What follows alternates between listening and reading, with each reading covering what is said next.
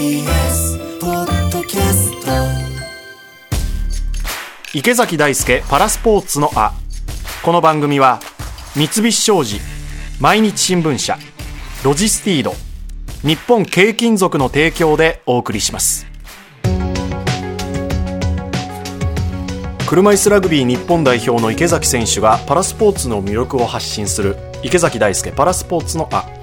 ゲストは先週に続き東京パラリンピックパラトライアスロン銀メダリスト宇田秀樹選手です。今回は宇田選手の障害についてのお話から。佐々木舞音アナウンサーと話を伺っています。ではどうぞ。宇田選手の障害について教えていただきたいなと思っております。約10年前に仕事中の事故で機械に巻き込まれて右腕を失いました建設関係の会社にお勤めだったんですだよね。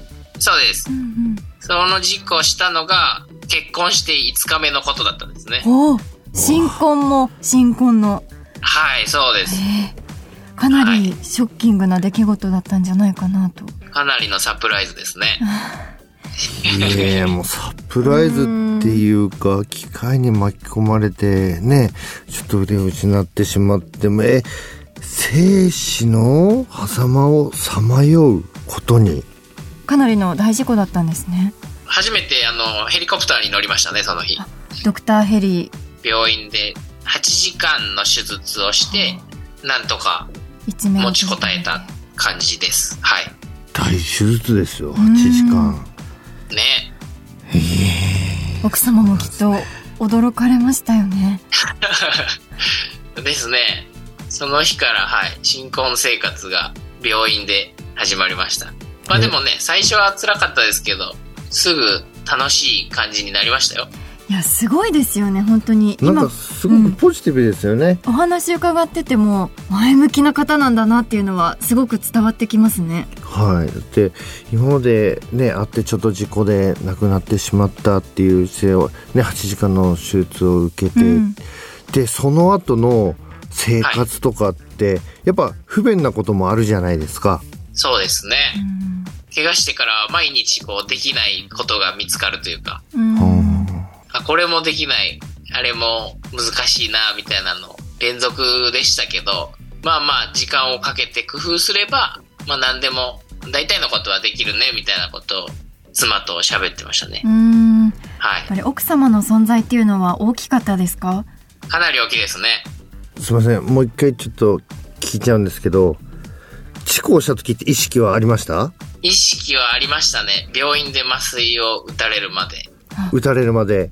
じゃあ意識があって、ね、麻酔打って、起きたらなかったわけですよね。そうですね。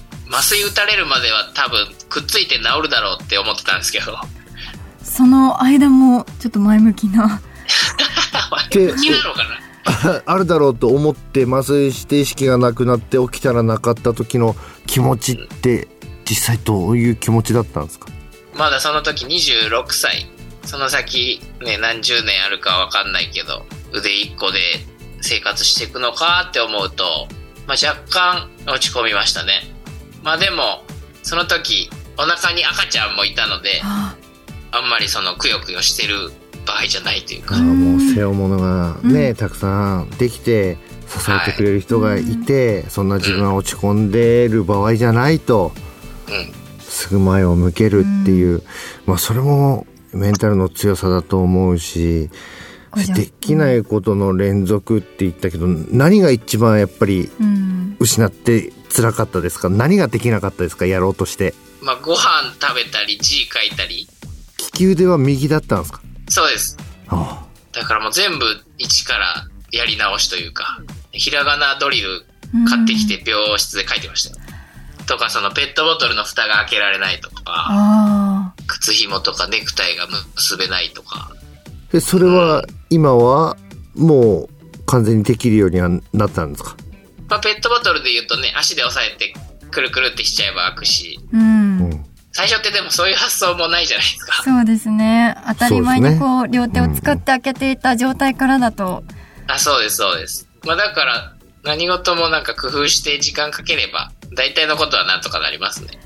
僕も両手あったとしてもペットボトル開けれないから歯で開けるんですよなるほど。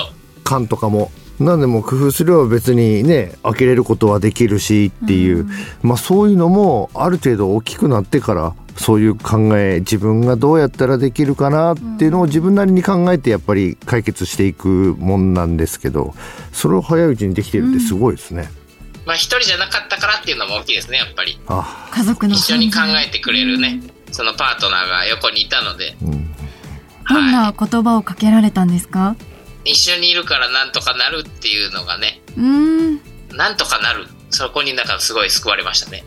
ぱり家族は存在として大きいですよね。うん。うん。ほぼほぼ僕のモチベーションはそこかもしれないですね。じゃあこの今レースを頑張るっていうのも、まあ、一つ家族のためっていうのもありますか？息子二人いるんですけど、はい。その二人にこうかっこいいとこ見せたいっていうのも大きいですね。今おいくつですか？事故した年に生まれたのが長男10歳ですね。はい。で、その下が、えっと、7歳。うーん。一緒に運動とかもしますか？一緒に走ったり、自転車乗ったりしますよ。わあいいですね素敵じゃあ将来はトライアスロンの選手ですねうーん、考えます。それはね、まあ、決めるのはね、宇田選手じゃないっていうのもありますけどね。まあ、親の背中を見て、そういうふうにね、ああ、お父さんかっこいいとかね、ねえそういうふうに思ってそういうふうになるのもあるかもしれないし。うん。まあ、そんやってみたいとは言ってますけどね。おお絶対かっこいいと思いますもん。だって、目立ちたがり屋で表彰台に立ったら目立って、そういう姿を見てたら、わあ、かっこいいってなりますもん。なりうん。えじゃあそんな中でその宇田選手はあのどうやってパラトライアスロンに出会ったんですか？まあ、ちっちゃい時から泳ぐのが好きだったので、最初退院してすぐプールに行って、水泳から始めたんですね。泳げるかどうかっていう。へえで、そこで一緒に泳いでた人に、トライアスロンっていう競技あるよって教えてもらったのがきっかけですね。ですぐなんか大会とかも出られたんですか？トライアスロン始めてから始めてから、地元の滋賀県で、はい琵琶湖トライアスロンっていう大会が調べたら出てきてて、はいそれにすぐ参加しましたね。それで準優勝ですって池崎さん初めてのレースで準優勝ったらもうすごくないですか？でも初めてこのトライアスロンやってみてどうでしたか？やっぱり大変だなと思いましたびっくりするぐらいきつかったですね。これ頑張ってやればいいとこ行けるなっていうのも感じましたね、その日。やりながらじゃあ手応えもかなりあったんですねですね。うはい。ーん準優勝してね辛さを味わいながらも、自らそういうね辛いとこに身を放り投げうん選手になっちゃったわけじゃないですかなっちゃいましたね。どこら辺からそのなんかパラリンピックに出たいとか目指そうとかっていう、そういうモチベーションというか志というかそういうのが芽生えてきたんですか、まあ、実際本当に怪我してから5日目ぐらいに病室で2人でこれはパラリンピックに出るチャンスあるねっていう話はしてたんですけど。え？5日後に？はい。8時間の手術をした5日後にパラリンピックを見ていたと。そういう話はしてましたね2人へで。え常に前向きですね。奥様もすごいですね。ね。きっとどんな体になったとしてもやれることはあるし、多分もともとなんかサッカーをやってたんですもんね。そうです。小学校から大学までずっとサッカーやってました。ねきっとスポーツ選手だからそのスポーツっていうパラリンピックっていう、その中に何か当てはまるものがないかっていうのを探してこういうのがいいんじゃないかみたいなことをやっててくれたんですかね。そうですね。でその競技がパチッと決まったのがあのその最初のレースの日ですね。トライアスロンでこれはいけるんじゃないかなって思いましたね。へえ、まあ、最後に来年パリ控えてますからそうですね。あの、宇田選手の来年のパリに向けての意気込み。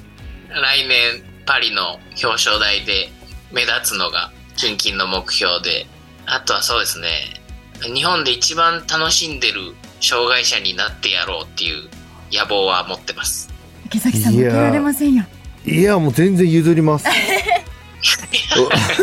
僕はあの結構シャイで人見知りなのでなんか人前でワイワイするのがちょっと苦手なんですよね。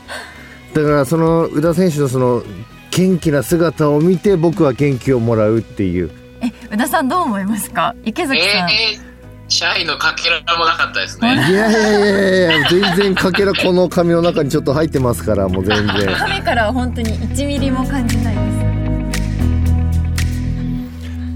こまでも前向き。いやいや驚きますね。5日目に目指そうと思ったって。すごい。奥様もすごい、い、やー本当に。以上池崎大輔パラスポーツの会でした